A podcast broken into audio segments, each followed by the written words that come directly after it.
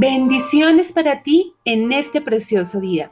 Soy la pastora Malady Gaitán y hoy vamos a estar hablando de el aroma de la gratitud. Vamos a ir a la palabra de Dios a leer Marcos 14:3. Dice de la siguiente manera: Pero estando él, Jesús, en Betania, en casa de Simón el leproso, y sentado a la mesa vino una mujer con un vaso de alabastro de perfume de nardo puro de mucho precio, y quebrando el vaso de alabastro, se lo derramó sobre su cabeza. El perfume proviene del latín per, que significa por, y fumare a través del humo. Hace referencia en tiempos muy antiguos a una sustancia aromática que se desprendía de un humo fragante al ser quemado. Es decir, que el perfume no siempre ha sido como en nuestros tiempos, eh, el aroma, valga la redundancia, aromático de eh, flores, sino también eran sustancias quemadas y el humo era lo que era llamado como un olor fragante. Los griegos fueron los primeros en hacer frascos de cerámica para poner los perfumes. Usted sabe que en la actualidad hay infinidad de fragancias y los frascos que los contienen son de muchas formas y tamaños. Sin embargo, lo que importa es el aroma que expide. En cuanto al contenido, los hay originales, de imitación y de diferentes costos. En el tiempo de Jesús, el que poseía un perfume era una persona con dinero, con mucho dinero. En este caso, Posiblemente la mujer compró con todos sus ahorros el perfume de nardo. Los que conocen los dardos son unas flores que huelen delicioso y en esa época me imagino que era un, fino y costoso perfume. Mateo dice que era un perfume de gran precio. Le quería dar lo mejor a Jesús, así que derramó el perfume en sus pies y la casa se llenó del olor de perfume. Ella al derramar el perfume, en Mateo dice que fue en sus pies, en Marcos dice que fue sobre su cabeza. Usted podría darse una idea de que botó todo el perfume encima de Jesús.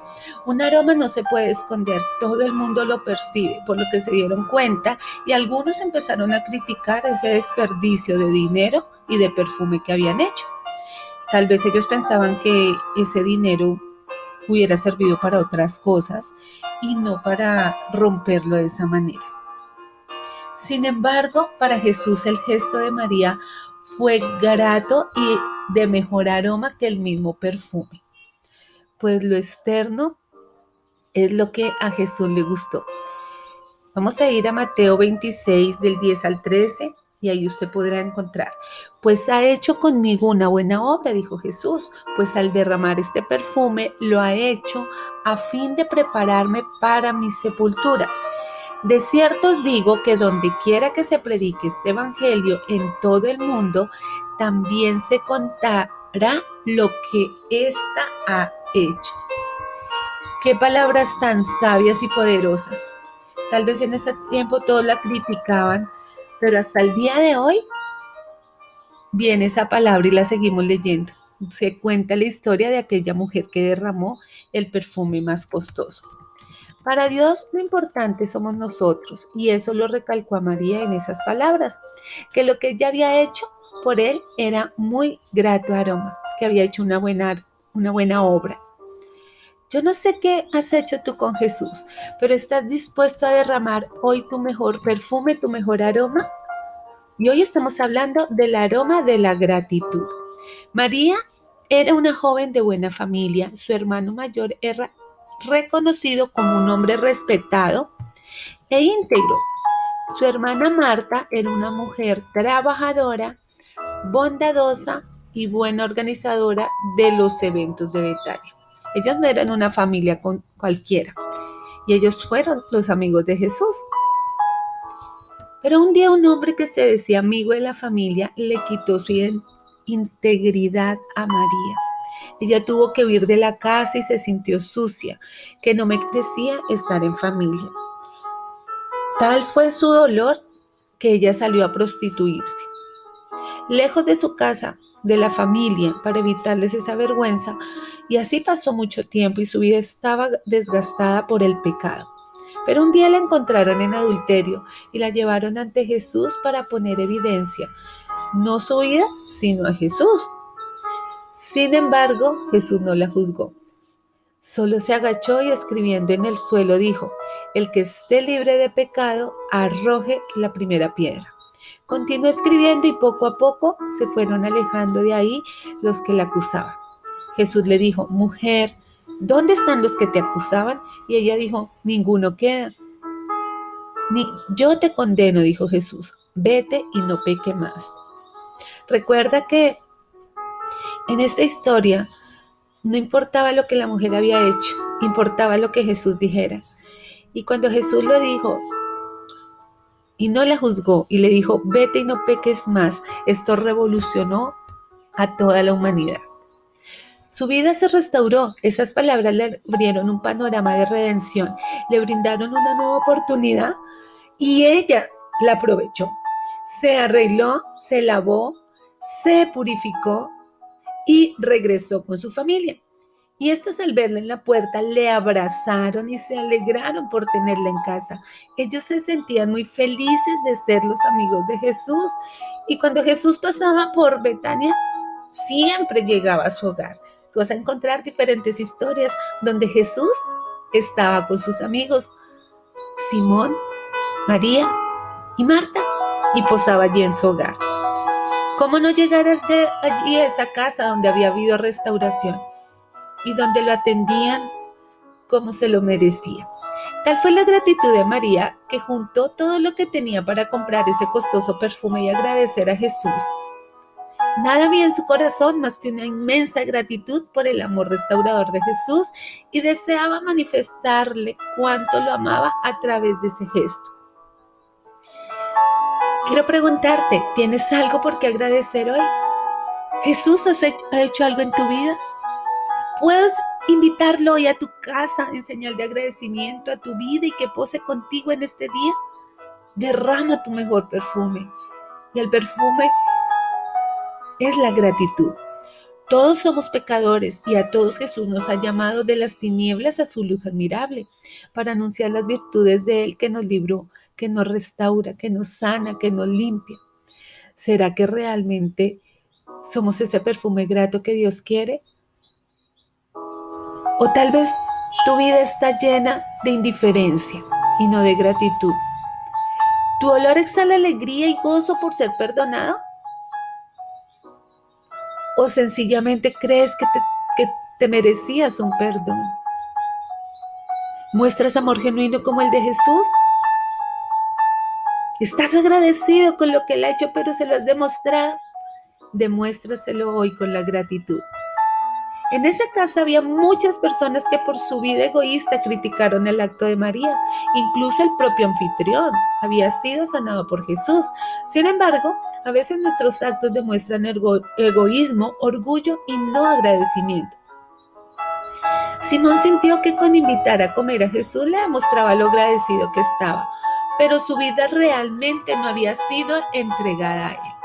Y cuando tú estás agradecido, tú te entregas a Él, derramas toda de ti. Simón había arrastrado al pecado a la mujer a quien ahora despreciaba. Ella había sido muy perjudicada por él, por los dos deudores de la parábola estaban representados en Simón y la mujer.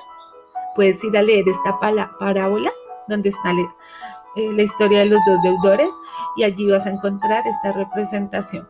Jesús no se puso a enseñar qué, grado de obligación debían sentir las dos personas, porque cada una tenía una deuda de gratitud que nunca podría pagar. ¿Puedes pagar hoy lo que hizo Jesús con tu vida? Yo creo que no. Pero Simón se sentía más justo que María y Jesús deseaba que viese cuán grande era realmente su culpa. Deseaba mostrarle que su pecado superaba al de María en la medida en que la deuda de 500 denarios excedía a la de 50. En cambio, María estaba rendida a sus pies, porque Jesús le había devuelto la dignidad, el respeto, la honra. Él había resucitado a su hermano y quería decirle cuánto agradecía todo lo que Jesús había hecho. Yo quiero que hoy pienses por un momento, si puedes estar agradecido, piensa en todo lo que Él ha hecho. Jesús es la base del perfume de María y todo aquel que ha sido perdonado y transformado. Por lo tanto, la fragancia del agradecimiento debe despedirse de cada uno de nosotros en todo el tiempo. Un corazón agradecido es un corazón lleno de amor, de gozo, de paz y lo transmite en cada acción. Esto es lo que te convierte en un perfume agradable a Dios, en un grato aroma para nuestro Dios.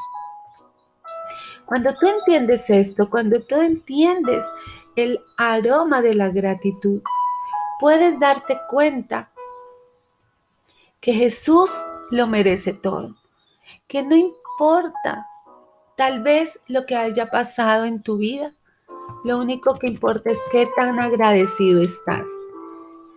Y en esta mañana yo te voy a invitar a que tú medites. Tal vez tengas que escribir cosas específicas. Tal vez tomar un papel, un esfero y escribir qué ha hecho Jesús por ti. Puedes arrodillarte o solo puedes elevar tus manos al cielo. O tal vez solo un corazón agradecido por las cosas que tienes en tu lista. Pero lo más importante es que tú reconozcas que lo que Él hizo por ti no tiene precio, que no hay precio, que no hay dinero que pueda pagar lo que Él hizo por nosotros. Pero un corazón agradecido es lo que a Él lo enamora. Él se deleita en un corazón agradecido. Así que vas a cerrar tus ojitos allí donde estás y vamos agradecerle, vas a decirle, Señor Jesús, gracias, muchas gracias, estoy totalmente agradecido. Rindo mi corazón, derramo mi corazón en gratitud. Derramo mi corazón en verdad, en paz, en amor, por lo que tú has hecho, por la paz, que diste a mi vida, por la salvación, porque un día me encontraste, me salvaste, me redimiste, me limpiaste, me rescataste. Dile ahí dónde estás a Jesús, ¿por qué estás agradecido? Tal vez te volvió a la vida, tal vez te ha sanado. Y si no tienes muchos motivos, solo dale gracias porque te da un nuevo día para vivir. Pero sé que todos tenemos motivos para agradecer, tal vez un nuevo amanecer, una nueva misericordia, el alimento. Dile gracias, gracias Señor. Y tómate tu tiempo para agradecer lo que Él ha hecho en ti. Y así con un corazón agradecido, levántate en este día. Mira el cielo, mira a tu alrededor. Hay muchos motivos para dar gracias. En el nombre de Jesús, amén y amén. En el día de hoy les habló la pastora Malady Gaitán y bendigo tu vida con el aroma de la gratitud. Que pases un feliz día y bendiciones a ti en este precioso día.